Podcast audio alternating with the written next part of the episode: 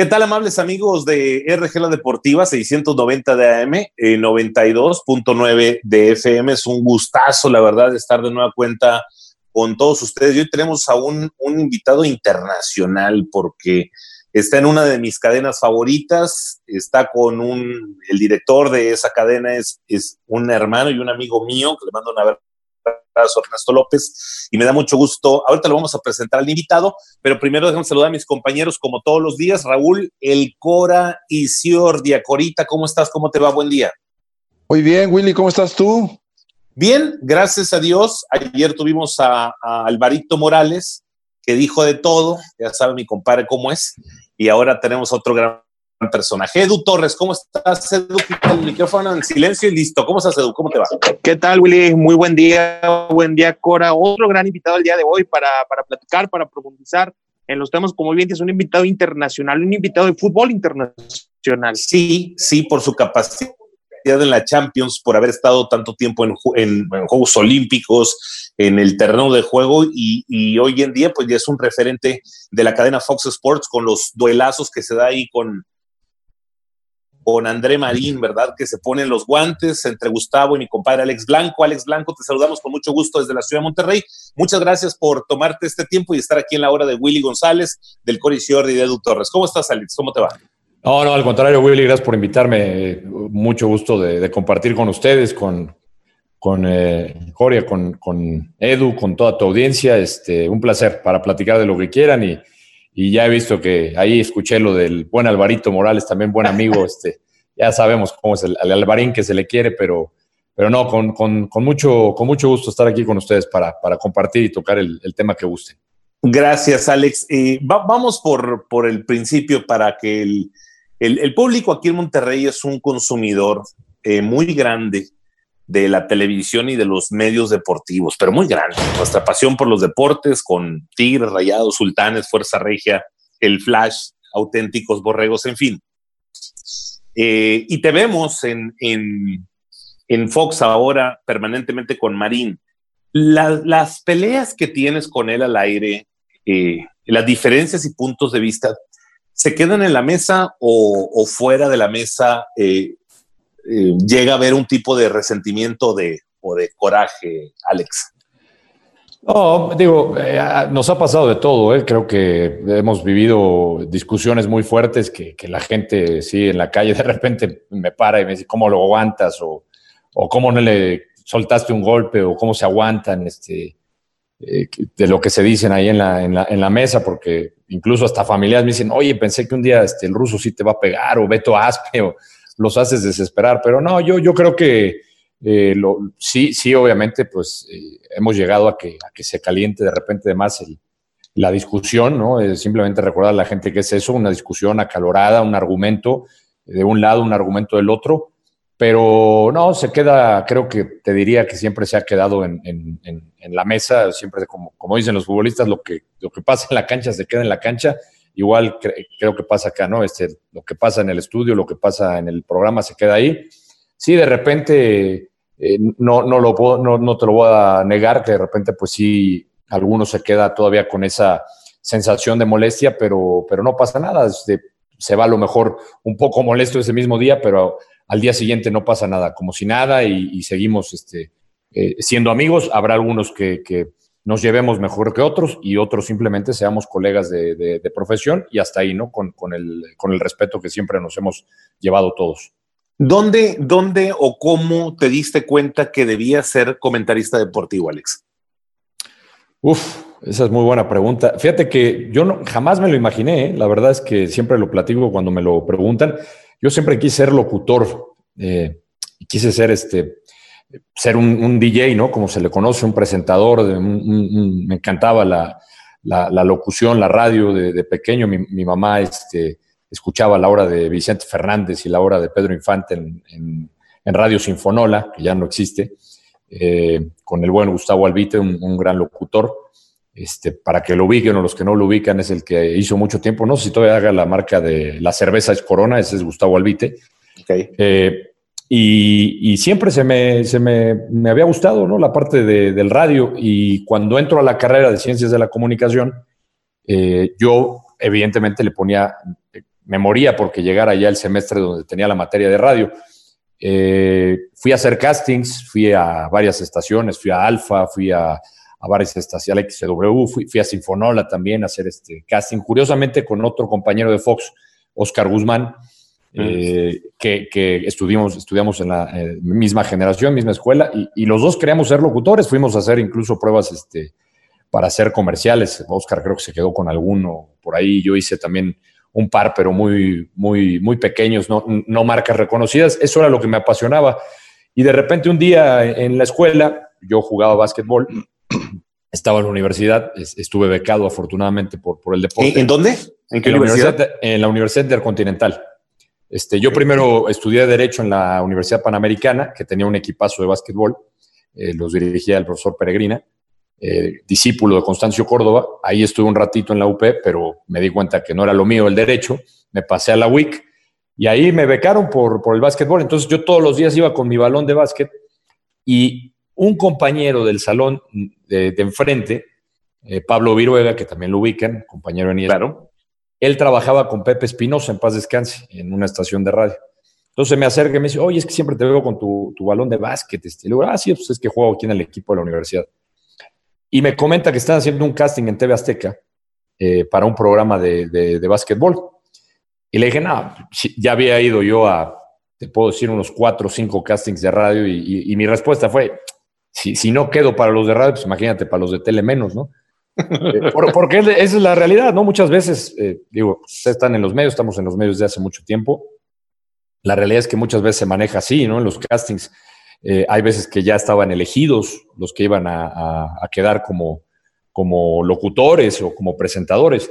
Y entonces yo estaba con esa semillita de, de pues, voy, no voy, este, ya estaba decepcionado de lo que había pasado en radio, entonces me animé, me animé a ir. Pero tú, pero tú, pero tú estabas estudiando comunicaciones, y, entiendo, y jugando básquet, ¿qué posición eras en el básquet?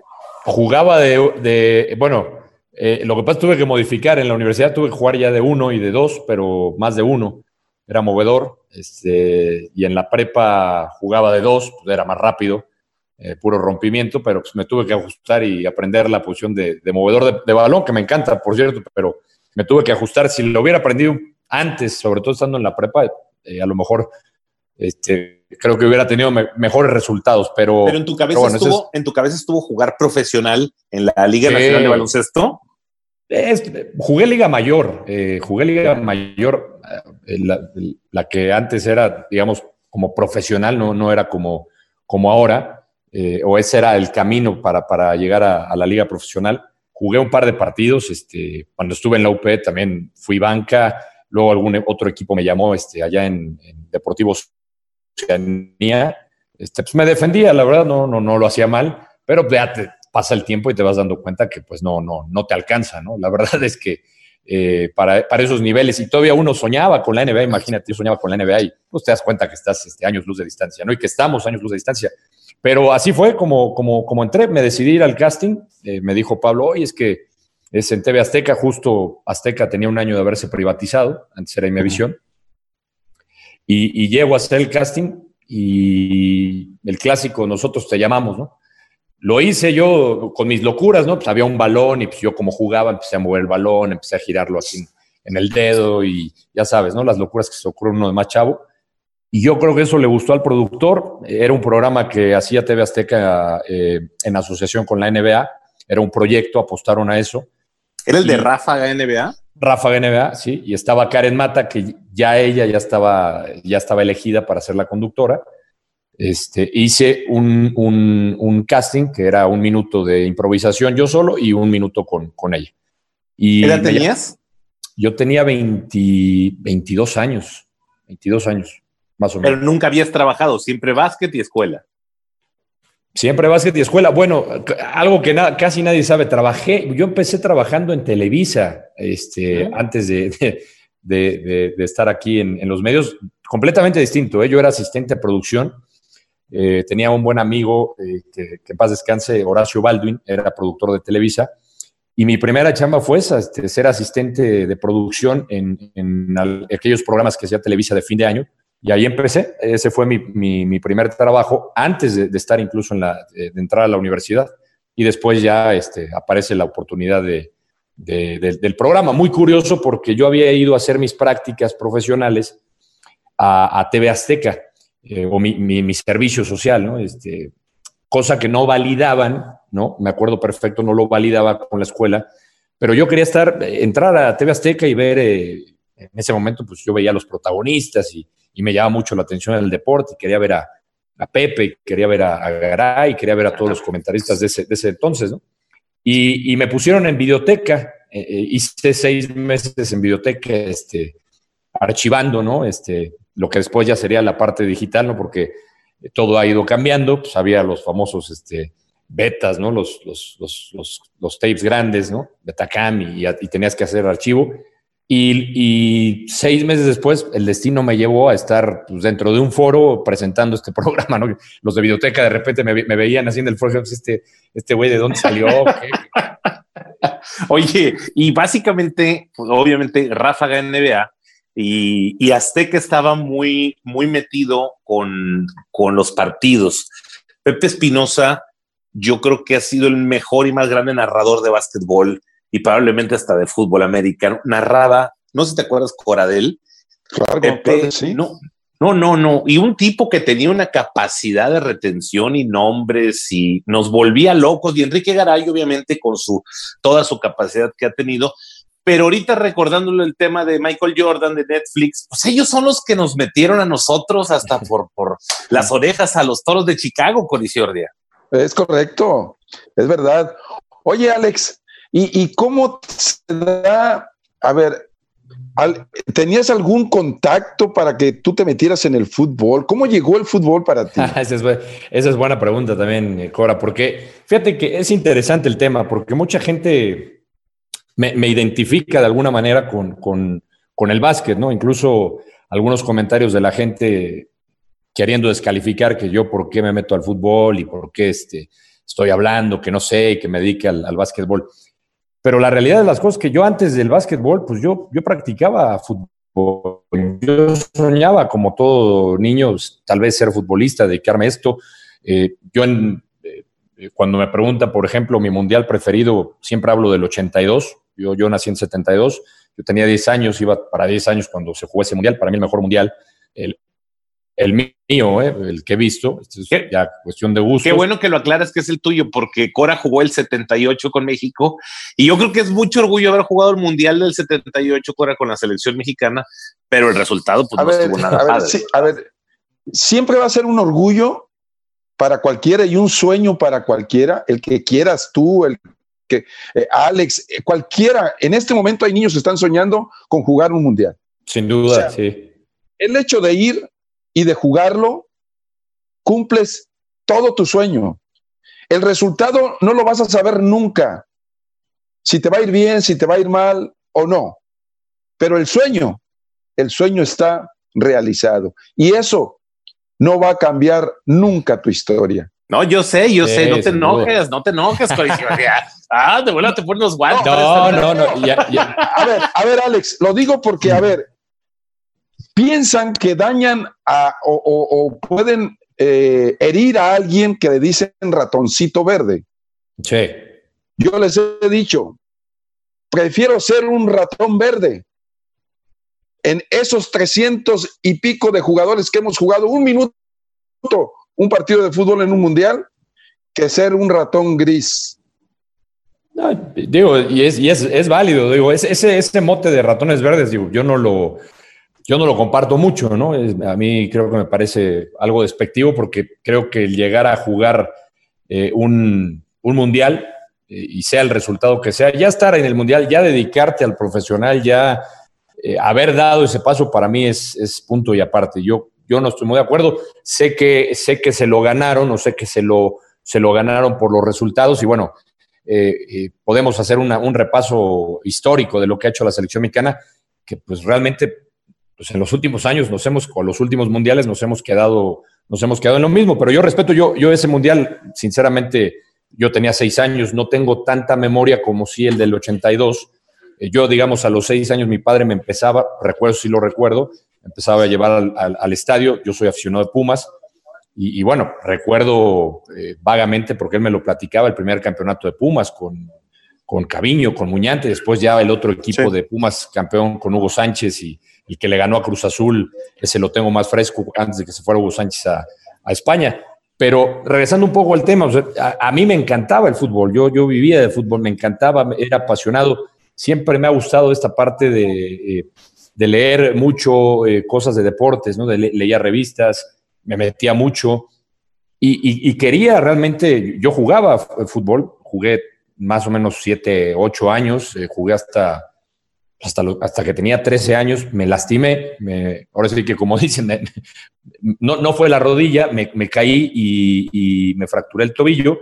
Y en la escuela donde yo iba, en secundaria, no había una, no había amor por el fútbol porque era una escuela muy pequeña, una escuela bilingüe, a la cual le agradezco mucho, pero no había amor por el fútbol, no había canchas, no había donde practicarlo. Y yo me escapaba a jugar a, pues ahí por el aeropuerto, a, la Magdalena, eh, a, partidos llaneros, me le escapaba a mi papá porque mi papá me decía o la escuela o el fútbol. Llegó un momento en que, en que esa lesión me afectó. Eh, el doctor me, prohibió jugar fútbol porque me, fracturé la, tibia. Entonces, a la hora de golpear justo la, la fractura, pegó con el cartílago de crecimiento y el doctor no me quiso operar, sino que me puso de esos yesos antiguos que cubría toda la pierna. Y cuando dejo ya el yeso, me empieza, eh, eh, lo único que hacíamos en la actividad, en el, recreo, en el famoso recreo, era o fútbol o voleibol. Eh, perdón, o básquetbol o voleibol. Y me, gustó el básquetbol. Siempre pero, la facilidad para, para, para el deporte, creo yo, me considero que siempre se me dio pero el fútbol me ha, me ha encantado toda la vida. Yo cuando empiezo en TV Azteca, digo ya para terminar el tema este, cómo, cómo el fútbol, lo cuento porque siempre me ha apasionado el fútbol. Se dio el inicio de mi carrera deportiva en un programa de básquetbol. Eso no quiere decir que no me haya o que me haya alejado del fútbol. Cuando el programa acababa, porque duraba lo que duraba la temporada de la NBA, yo todavía estaba estudiando. Me acerqué con David Feitelson y le dije, oye David, en ese momento era el jefe de redacción, le dije, dame chance de aprender, ¿no? En la redacción. Y pues ahí empecé, ahí empecé a aprender de, muchos grandes compañeros, ¿no? Estaba Luis Manuel López, Enrique Garay, este, Alejandro Lara.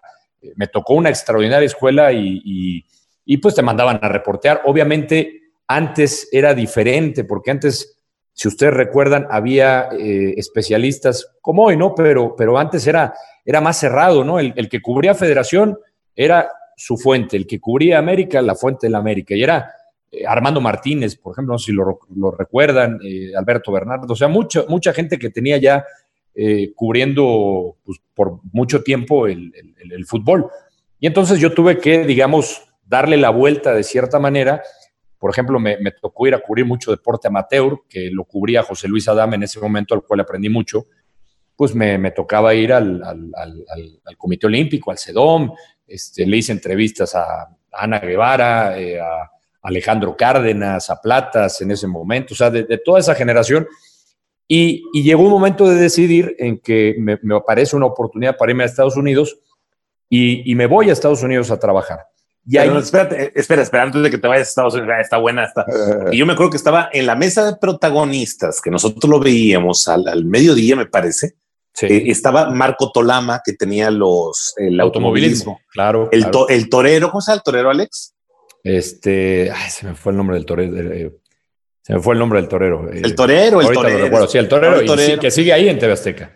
Y, luego entraba Enrique Garay con el mundo del, del, este, del, del básquet o entraba con el box fight, el son, y, y, y esa mesa, para nosotros que estábamos acá a la distancia, parecería inalcanzable que alguien se pudiera sentar en, esa mesa. Era así, era realmente muy complicado que te dieran la oportunidad, eh, Alex, de sentarte ahí, o José Ramón. Sí, sí, sí, sin duda, sí, este, porque los, los lugares estaban este, establecidos, ¿no? Era realmente el que te invitaran, eh, yo, bueno, si mal no recuerdo, yo a protagonistas, eh, digo, ya pasó mucho tiempo, pero no sé si estuve una, una ocasión, creo, este, en alguna ocasión, pero era muy complicado. Te, puedo mencionar eh, que, para, para salir, por ejemplo, a, cuadro en, una nota de, que te mandara David, eh, pues pasaban por lo menos seis, siete meses para que tú pudieras salir a cuadro. Para grabar una nota, eh, también tenías que probarte y me acuerdo que Alejandro Lara te decía, no, pues hay que modular la voz de cierta manera. ¿Y, y por qué? Pues para José Ramón, eh, que, siempre nos, lo hizo saber, eh, parte de la vieja escuela, antes era, si ibas a reportear, había que irse de traje, había que dar, digamos, ese aspecto de formalidad de que estabas trabajando en un medio importante como la televisión. esa era la escuela de José Ramón, era, era un hombre duro, un hombre disciplinado eh, un, hombre que, insisto, no quería mandarte al aire o grabar siquiera una nota si no estabas, si no estabas listo. Era, era muy complicado estar entrar en esas, en esas mesas. Digo, yo, yo eh, tuve oportunidades, eh, por ejemplo, recuerdo mi primer programa en vivo, Hechos AM, ¿no se acuerdan? Este, sí. Y que antes era Hola, si mal no recuerdo, era Hola, Hola México, con Pablo Latapí. Y ahí en, los Juegos Olímpicos de Atlanta se van, yo me quedo y yo doy la sección de deportes en la mañana. Ese fue mi primer, digamos, mi primer programa en vivo. Lo hago con, Carlos Moreno, que ahora está con nosotros de compañero este, analizando fútbol en Fox.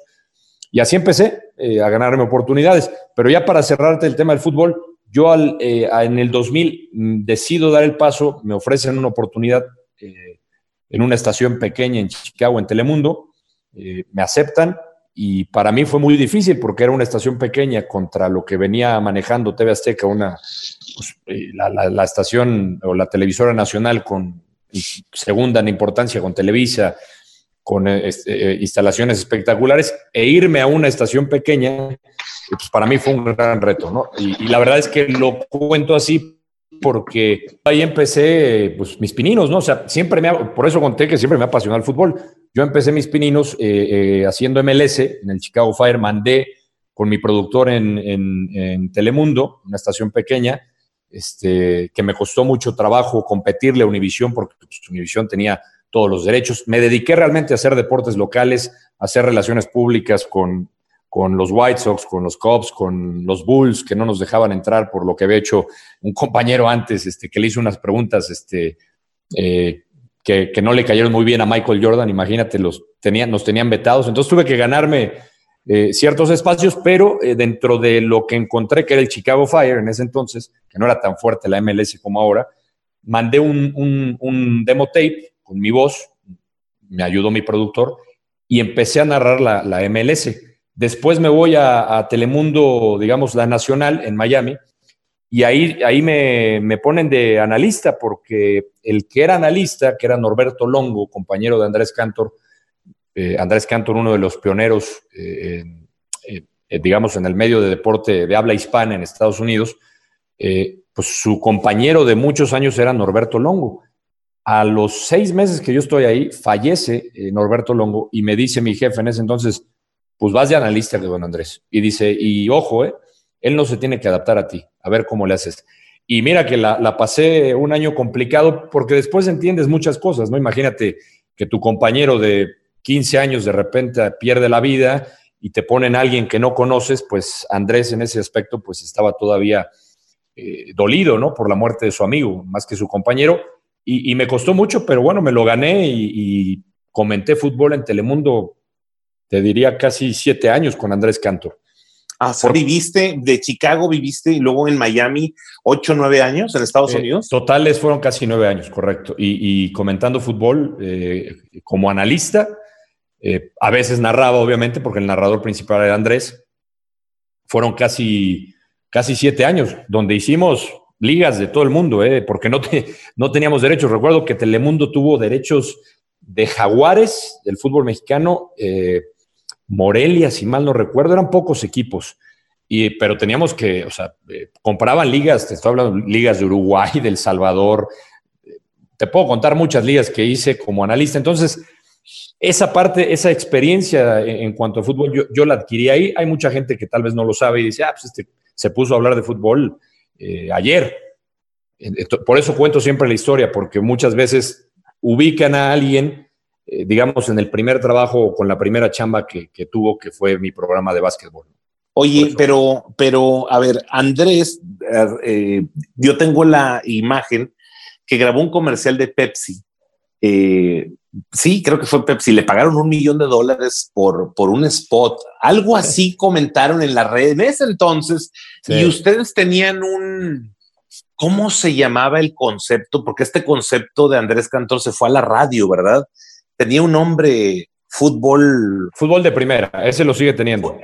ah, lo sigue teniendo todavía. Claro, sí. Él, él, lleva con ese programa y su socio Alejandro Guzmán pues llevan creo que más de 20 años al aire en Estados Unidos. Este, trabajé ahí también con ellos. Eh, me invitó a trabajar cuando ellos hicieron un convenio con, con XM, ¿te acuerdas? La, radio satelital que se puso de moda.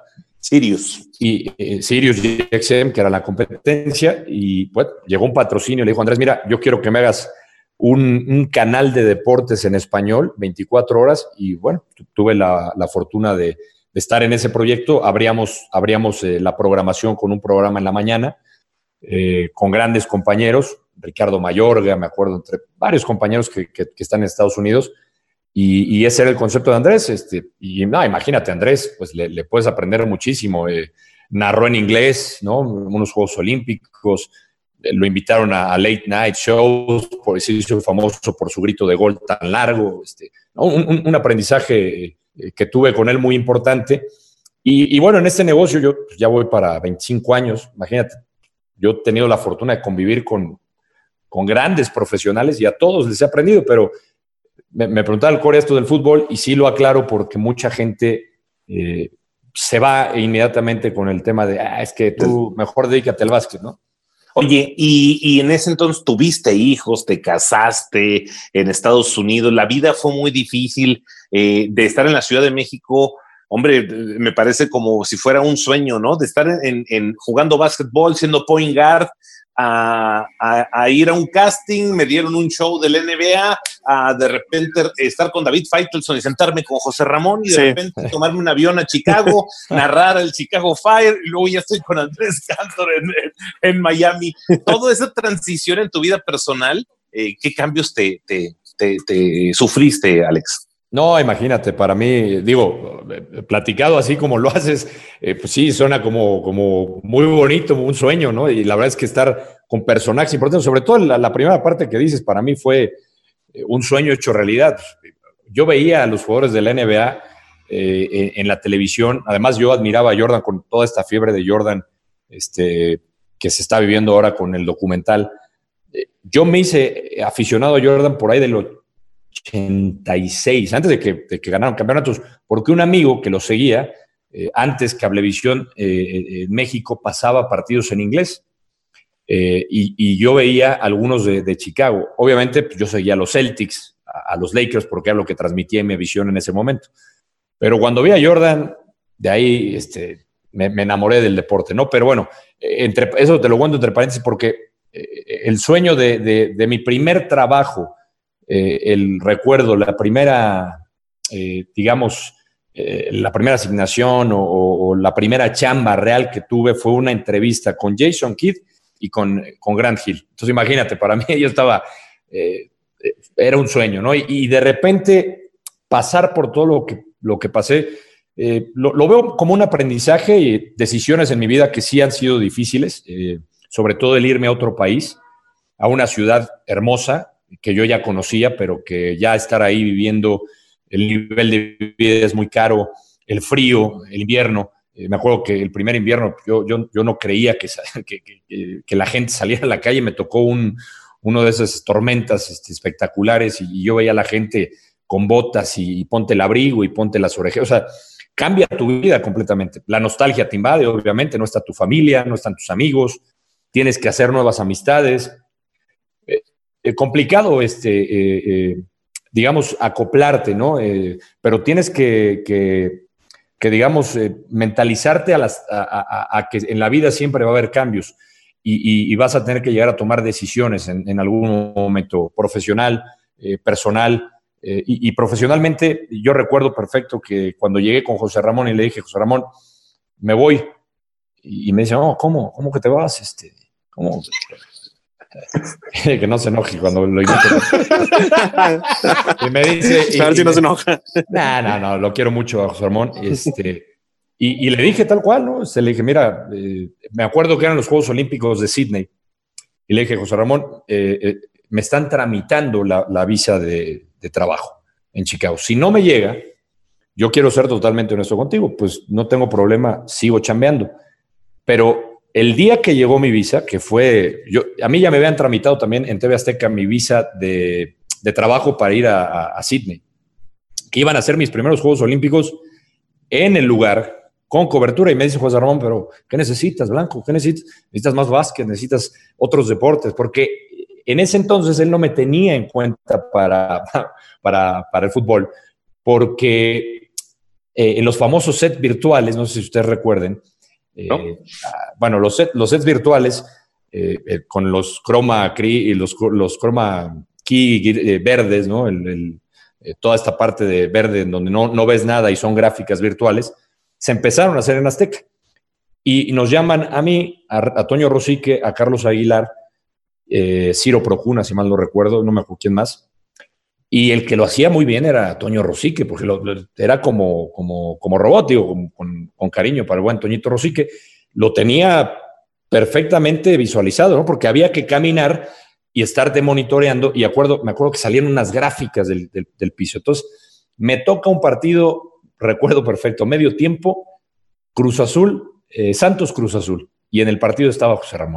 No, y se botan las gráficas a medio tiempo porque la máquina era nueva, se estaba probando, entonces botan las gráficas y evidentemente pues yo me puse nervioso. No, no dije ninguna tontería, pero sí se notaba que estaba nervioso. Acabó el partido y obviamente pues llaman, me llamó José Ramón y ya se imaginarán. Es que para explicarle a la gente lo que está diciendo Alex, es como nuestras compañeras de multimedios del clima. Lo que ah, usted ve atrás, los, los huracanes y la lluvia, pues es una pared verde, es un croma. Claro. Es un croma. Entonces ahí ponenlo al parte gráfico. Y quiero imaginarme que salían las gráficas y tú estabas tapando las gráficas por todos lados. Parecía que las estaba pisando, ¿no? Entonces, este, porque, porque por eso había que tener eh, calculado los pasos que dabas, pero, pero se volvió loca la máquina. Y entonces a mí no me tenía contemplado. Desde ahí me dijo, tú no haces más fútbol, no sirves para el fútbol. Y algo en, eh, eh, me dijo, mi mente, ¿no? Este, de repente, pues sí, te sacas de onda, ¿no? Y, de repente te empiezan a, girar varias ideas en la cabeza y, y, yo dije, no voy a dejar que esto me afecte y me fui, efectivamente, traté de hacer otros deportes, trataba de ayudarle a David en otras cosas, eh, porque, porque en fútbol ya sabía que no me iban a, a tomar en cuenta, ¿no? Yo, yo traté de hacer mi, mi trabajo, me dieron la oportunidad de estar en Tempranito, el programa de revista, mm, empezaba con, con, Alan Thatcher y Annette Michel, ahí daba yo los deportes. Creo yo que ahí le demostré a, José Ramón y a David que, pues, que podía armar una guía. David me la supervisaba, obviamente, pero conseguía entre, eh, invitados este, cada sábado o domingo. Eh, hasta que llegue esta oportunidad, entonces yo le digo a José Ramón, le digo, mira, me salió esto, pero como a mí no me gusta quedar mal, creo que esa es mi manera de pensar, mi filosofía. Yo siempre voy de frente en la empresa donde esté. Le dije, José Ramón, me voy a ir, te voy a ayudar con, Juegos Olímpicos, pero fíjate, yo pude haberle dicho todo esto después de que me llevaran de viaje a Sydney. Yo le dije antes, le dije, no me lleves, yo te voy a trabajar desde acá, te voy a ayudar, pero cuando acaben los Juegos Olímpicos, yo me voy para Chicago. Y, y, fue una decisión porque me acuerdo perfecto que me dijo, no, no, es una estación chiquita, ¿qué vas? Te vas a regresar, acá vas a pedirme trabajo, vas a venir a rogarme y ya. Bueno, todo el rollo, ¿no? Y lo que son las cosas, la vida. No regresé, afortunadamente le di toda la vuelta, me lo volví a encontrar en Atenas, eh, yo con Telemundo, eh, en Juegos Olímpicos. Eh, me encontré compañeros y, pues me dio mucho gusto saludarlos. Y luego me lo encontré como compañero en ESPN, entonces imagínate. Sí, es cierto. Mira, y, yo ayer hablé con, con Joserra porque lo vamos a tener el próximo viernes. Aquí lo invité al programa y ¿sabes qué, Alex? ¿Qué me pasó? Le hablo por teléfono porque me da Juan Pablo y, y José, me dan su teléfono. Háblale a mi papá. Yo me, yo me llevo bastante bien con, con José. Háblale a mi papá. Y yo le dije, oye, pero es José Ramón. Tú háblale, hombre. Márcale por teléfono. Y si no te contesta, le hablas a mi hermano Juan Pablo. Y ya le habla a Juan Pablo y dijo, oye, tu papá no me contesta. Sí, márcale a la una de la tarde, te va a estar esperando la llamada. Dale, marca a José Ramón. Y, le digo, José Ramón, no sé, no, no sabía, Alex Cora, si hablarle de usted o, o, tutearlo, ¿me entiendes? Ah, no. Entonces, hola, don José Ramón, ¿cómo está? Eh, dime, ¿quién eres? No, soy Willy González de Multimedios. Oye, fíjese que yo tengo, y me empecé yo bien rápido, ¿eh? tengo un programa de radio así, así. dijo, no, no, espera, espera. ¿Y qué haces tú? Explica. ¿A qué te dedicas? Y empecé a... Oye, duró 20 minutos la plática y la pregunta que quiero hacerte, porque el viernes acá lo vamos a tener, ¿se le habla de tú o le gusta que le hablen de usted, Alex? Pues mira, yo, yo te decía que era vieja escuela, ¿no? Si le hablas de usted, pues eh, es, una situación, mucho tiempo. Yo todavía le, eh, le hablaba algunas veces de, usted, ¿eh? Por, por, esa cuestión que te digo, por ese respeto que, que le teníamos. Este, yo, era, era raro que alguien en, en, la época que me tocó en Azteca le hablara de tú a José Ramón. Tal vez hoy lo haga yo, ¿no? Este, porque pues, me llevé muy bien con él en ESPN, le tengo, le tengo mucho cariño, a pesar de todo esto que estoy contando, porque la gente dice, oye, pero ¿Cómo es posible si te dijo que no servías? Pero curiosamente, fíjate, que él me dijera que yo no iba a, poder con el fútbol fue una especie de motivación para mí. Que no pudiera. E, e, eso me motivó a mí. Como un empujón, ¿no? Un empujón, claro. Yo lo tomé como eso porque eh, normalmente él regañaba eh, porque, porque habías hecho algo malo, ¿no? Eh, y, me acuerdo perfecto que cuando había juntas, pues todos temblábamos porque a alguien van a regañar aquí y, de pendejo y de, ya sabes, no, no, no, te van a bajar y había que aguantar vara con José Ramón. Pero yo te diría que si lo vas a entrevistar, pues sí, háblale de usted, este, o le hablas de tú, no pasa nada, pero digamos, yo, yo por, por lo que te cuento, pues tengo esa, esa, e, e, e, digamos, sensación de que en una entrevista yo le hablaría de usted tal vez, ¿no? A, a José Ramón. Lo veo, lo veo como una figura muy representativa eh, como un líder de opinión eh, por mucho tiempo en, este negocio. Una figura, ¿no? Sí, sí, sí. Sí, es una, gran figura. Oye, eh, déjame decir, entonces estás en Telemundo, termina tu participación y te vas a ESPN. Me, voy a ESPN, acaba mi contrato en 2008 y, pues hago un casting también. Digo, me, me, llama ESPN, unas entrevistas y la idea era irme a, a Bristol eh, era irme allá, a Bristol. Eh, ya estaba, de hecho, cerrado para irme a Bristol. A mí me convenía, me preguntaba hace rato que la parte personal, tengo un hijo, yo tengo un hijo que vive en Chicago, eh, tiene ya, cumplió 16 años, este, y pues yo quería estar cerca de él, ¿no?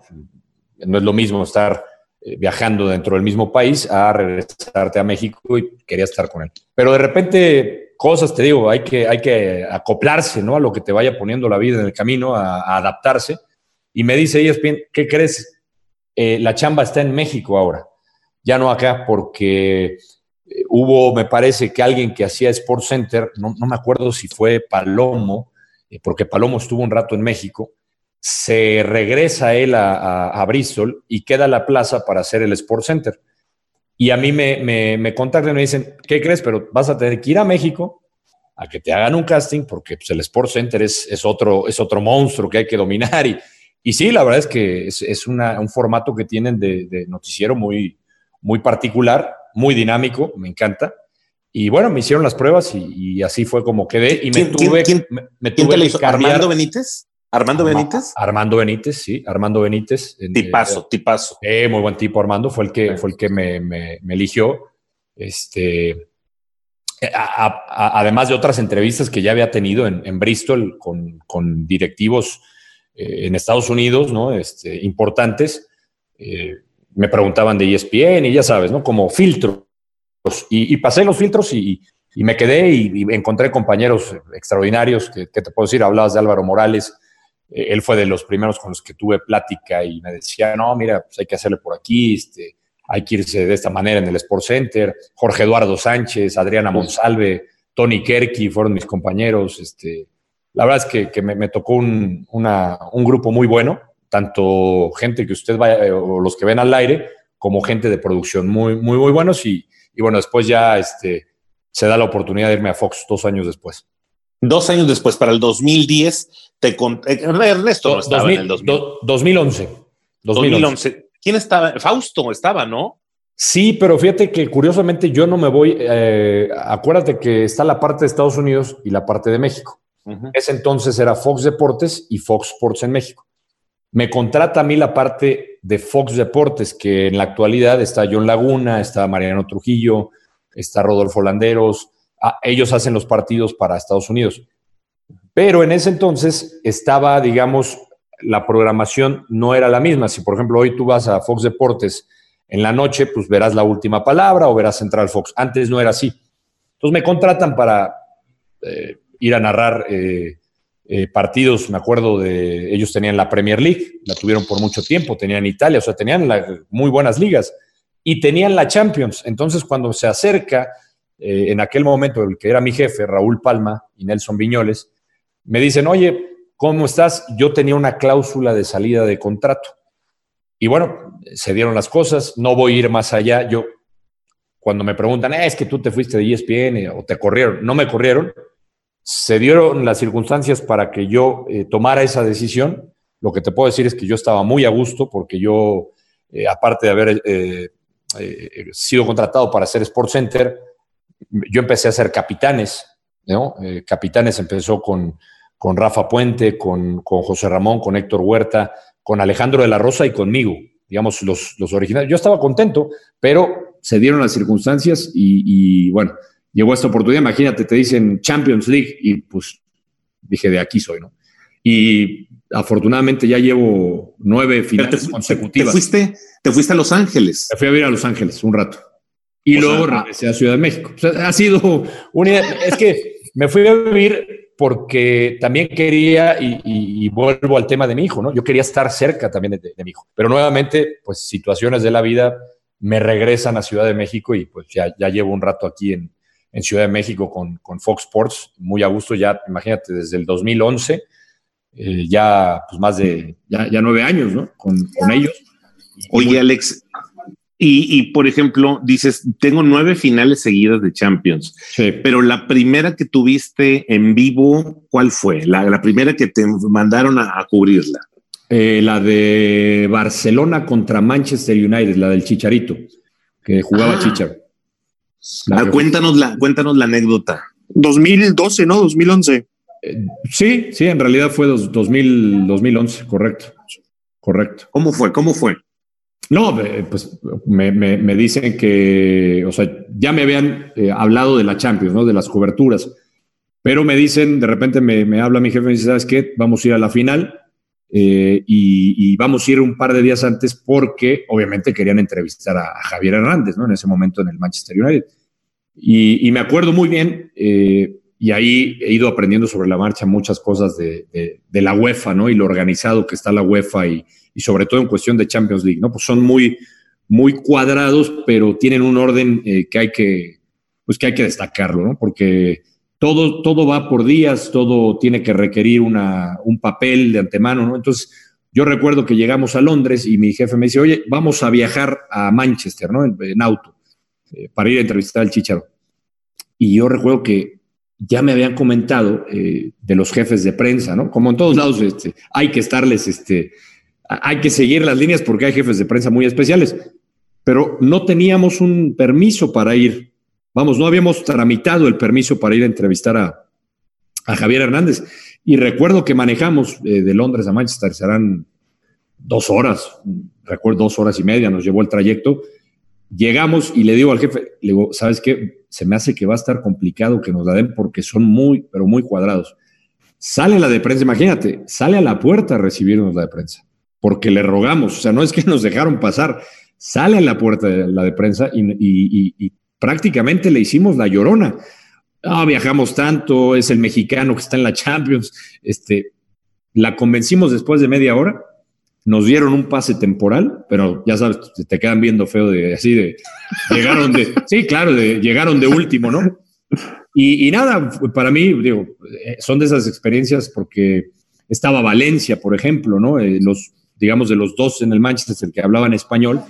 Y entonces claro. recuerdo que, que, mi jefe me decía, entrevista a quien sea, porque no quiero que se te vea Javier Hernández. Entonces le digo, pero espérame, si entrevisto, ya ves que hacen la zona mixta, ¿no? Eh, estaban entrenando, eh, más bien la zona mixta estaba dentro de un campo techado y, no salía y no salía. Yo entrevistando pues a quien se cruzara, ¿no? Para hacer tiempo. Pero le digo, le digo al camarógrafo, si sale el chicharo y no lo entrevisto, mi jefe me mata. pues el Chicharo salió una hora y media después casi y muy amablemente nos, atendió. Este, y, fue una, eh, pues es un grato recuerdo el que tengo, ¿no? Y era su, digamos, su primera eh, gran participación y además este, sorprendió a todos, ¿no? Porque llegar tan rápido a una Champions después de haber sido un, fichaje hacia el Manchester United, pues para mí, para mí fue, fue muy emocionante. Sobre todo ese momento, ¿no? Ya, ya obviamente estar en el estadio, ¿no? Vivir la primera también es, es, imponente, pero de, de las Champions que, que, me quedan en la memoria, la del año pasado que fuimos a semifinales, este, el partido que le da la vuelta a Liverpool al Barcelona en Anfield, que yo no había tenido la oportunidad de estar. Eh, les digo una cosa que Anfield es, es una locura, se me pone claro. chinita. Son de esas experiencias que, que, se, te quedan siempre en la mente, ¿no? Que a ver, a ver, que, a ver, yo nunca he estado tampoco, ninguno de nosotros hemos estado en de Liverpool, o no sé tú, Cora, si jugaste alguna vez contra Liverpool, pero ¿qué, es, qué, qué, sentimiento te da? De que el partido ese fue una locura, ¿eh? Sí, bueno, el partido fue una locura porque nadie pensaba que lo, iban a remontar, ¿no? Pero estando días antes, ¿no? Para días que llegamos, eh, entrevistar o ver a la gente de Liverpool, ¿no? De, el Liverpool, el puerto, eh, eh, que, realmente lo que mueve al puerto, obviamente, en la parte anímica, ¿no? En la parte emotiva, pues es el equipo y los Beatles cuando estaban, ¿no?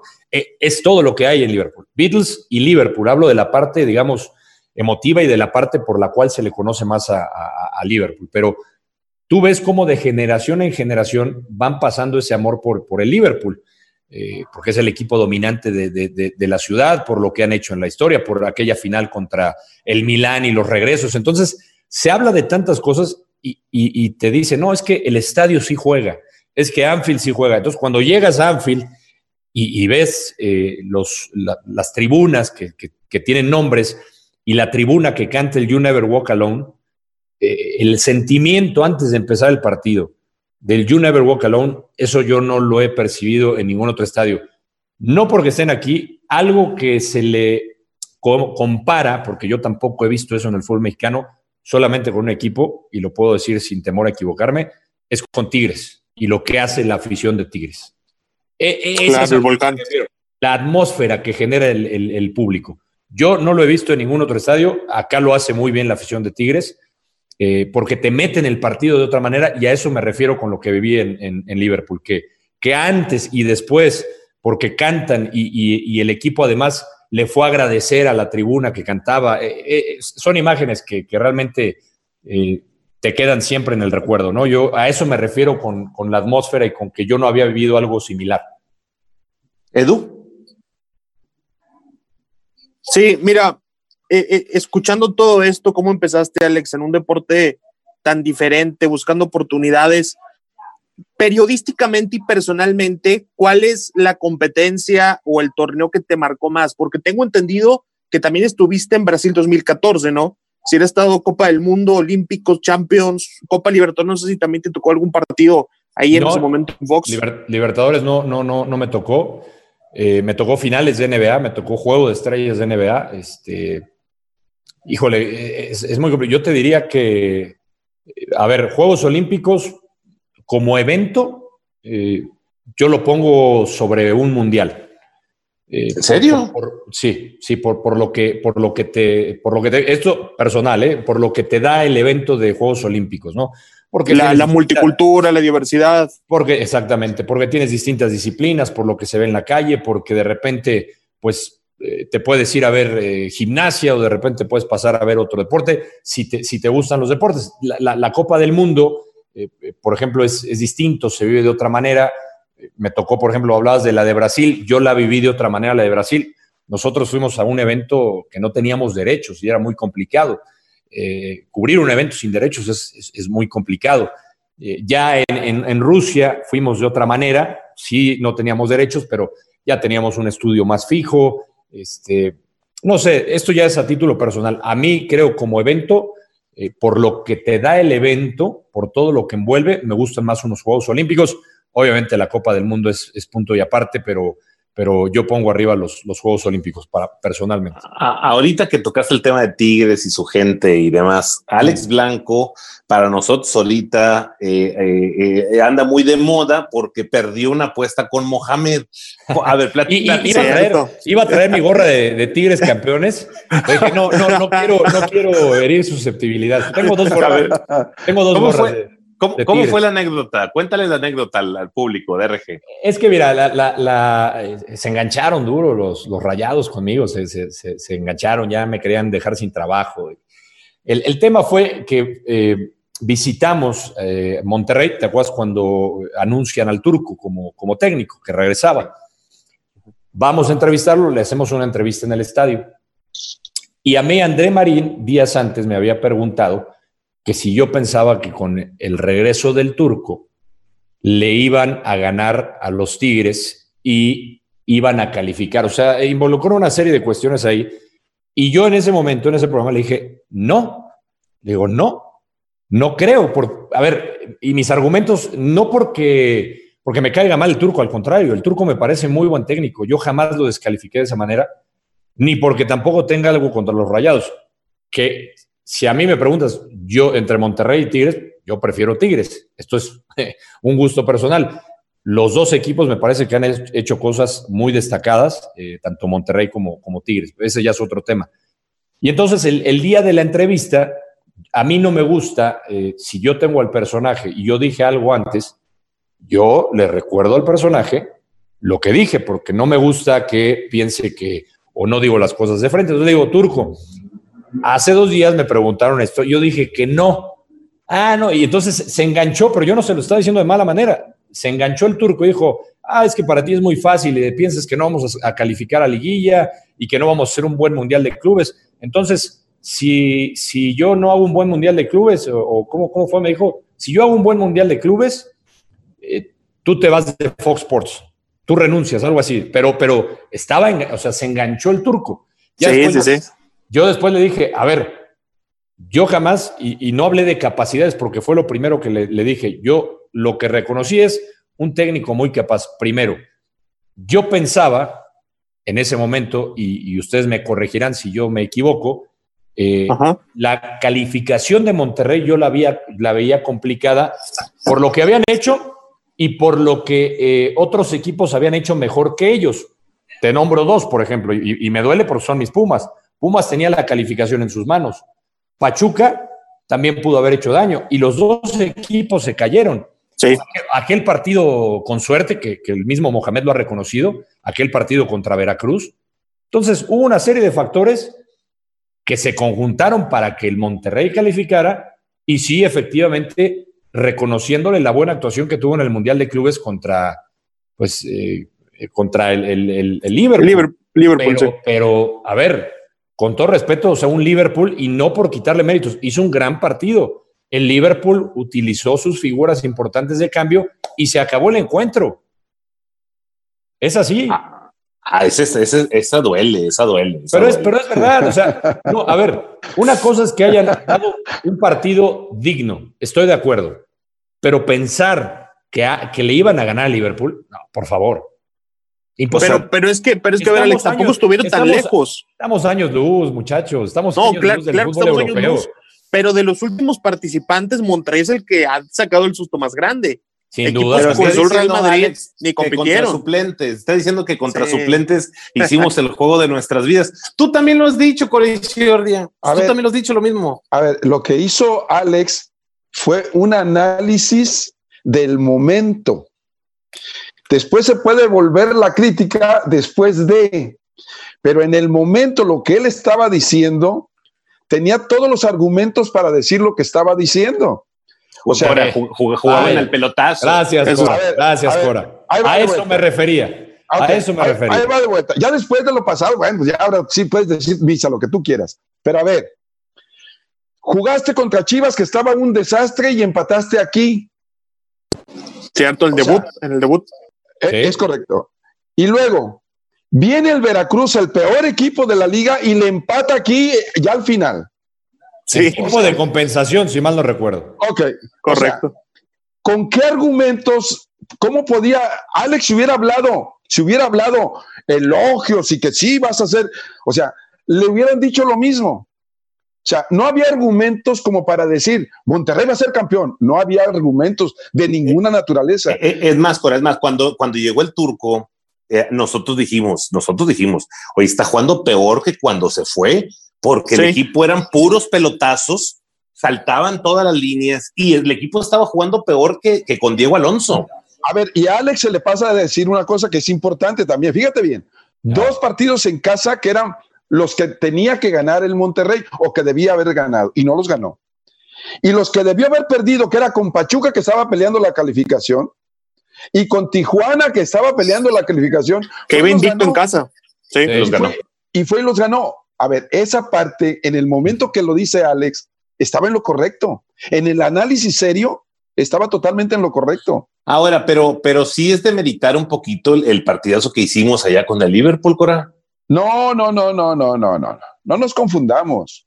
O sea, la verdad que era sorpresa. Tú puedes dar una. A ver, nosotros empatamos, teníamos a la Alemania 2 a 0 en, un partido de, antes del Mundial 78 y empatamos a 2. Ah, ya nos veían como campeones del mundo. ¿Y, qué pasó en el partido serio? 6-0. O sea, e, e, esa, esas cosas a veces nos llevan a, decir cosas que no debemos de decir. ¿Tú sí crees que Liverpool jugó a medio gas? Estamos a años luz, como lo dice, de un equipo como el Liverpool, sin ninguna duda. Mira, el otro día comentábamos algo, Alex, porque la crítica es saber, nuestro fútbol está lleno de figuras que vienen de Europa, disque fracasados. Sí. Disque fracasados. O sea, nuestra liga, nuestras figuras en nuestra liga son gente que fue a jugar a Europa y que lo regresaron rápidamente. Y, hay muchos casos. Muchos, muchos. Sí. ¿E-, ¿Es figura aquí, no aquí? Sí. Claro. ¿Es figura Valencia aquí? Sí. También. Rafa Carioca. Todos los que quieran. Entonces, ¿de qué está compuesta nuestra liga y con las figuras en la liga? Sí, eh, eh, eh, es cierto. O sea, son, buenos jugadores que tal vez han ido a probar por alguna razón o porque no dieron el ancho, vienen de vuelta aquí a la, Liga MX y acá, acá la rompen, acá traen otro nivel. acá son todos los que han ido, extranjeros o no, que han ido a Europa y se regresan. Está Tito Villa, que fue, y regresó y fue campeón goleador. Sí. Se fue Benítez como campeón goleador y regresó y fue la gran figura de la América. O sea, eh, eh, o sea, los que fracasan allá, Pizarro de Tigres fue a, duró seis meses en Sevilla y se regresó. Ener Valencia, Ener Valencia es otro. Chupete, Chupete. El Chupete, Chupete en Zaragoza. O sea, son nuestras figuras. despedimos. ¿O no? Bueno, total, bueno, Alex, Alex, ya te asustó el Cora con sus gritos. Y no, no, no, tiene, tiene mucha razón, tiene mucha razón. Y ojo, no demerité, fue un partido muy digno pero ya hay que dejar de, recordar partidos dignos y hay que empezar a ganar cosas importantes, ¿no? Digo, oye, ojalá. Alex, y Mohamed te cobró la apuesta, te dijo, oye, y cuando fueron campeones, te tienes que ir de pero, pero, es que fíjate que eh, yo no le di, y eso está grabado en video, cuando él se enganchó, este, como que después se repitió, porque yo, yo le estaba planteando lo que, lo que platico con ustedes. Mi análisis fue basado en lo que venía haciendo el equipo y que para Argumentado. Exactamente. Para mí eh, iba a ser difícil que Mohamed le diera la vuelta. Corrió con suerte y ya, ya mencionamos todo lo que pasó, ¿eh? Y, obviamente la suerte de poder calificar y lo que ustedes me digan, le fue muy bien, campeón, felicidades, lo reconocí, pero yo no le di la, yo no cerré la apuesta, yo no cerré la apuesta, pues, a ver, me voy a jugar mi chamba, pues no estoy, no estoy loco tampoco, ¿no? Pero después le dije, con mucho gusto, hacemos una apuesta como las que he hecho con Chivas, que ya, ya me quedó claro que no vuelvo a apostar porque ya fui a, la Minerva a dar la vuelta con la de Chivas, fui al Ángel y le dije, voy a Monterrey, me pongo la, playera y, nada más quedó en que me pusiera la playera todo el programa. En la última palabra salí todo el programa con la playera de rayados y, quedó saldada la apuesta. Pero nada contra el turco, me parece un, gran técnico, uno de los mejores técnicos que tenemos, pero nunca fue dudando de su capacidad, ni contra rayados, a pesar de que Oye, me los rayados, pero no la historia de un point guard que hizo una prueba en TV Azteca, que se fue a Chicago a narrar el Chicago Fire que terminó en Florida en Telemundo, que fue a ESPN en México, porque quería ir a Bristol y finalmente terminó en Fox Los Ángeles, luego a Fox México, nueve finales de Champions, Ah. un verdadero placer haber Gran tenido a recorrido. Alex Blanco. ¿eh? No, ¿Es al verdad, contrario. Cora? Eh, eh, Alex, Alex, nueve finales de Champions, de veras te la bañas, man. Qué- eh, sea, iba- qué envidia, íbamos, man. por, íbamos por la 10 hasta que llegó el hinche Sí, virus ¿verdad? este, ¿no? Alex, gracias por tu tiempo en esta hora en RGA Deportiva. Muchas gracias por aceptar la, la entrevista y hermano, aquí tienes tu casa. No, al Gracias, contrario, Alex. al contrario, gracias a ustedes y, y un saludo a toda tu audiencia. Y al, al contrario, cuando quieran, aquí estamos, platicamos de- de- de lo que gusten.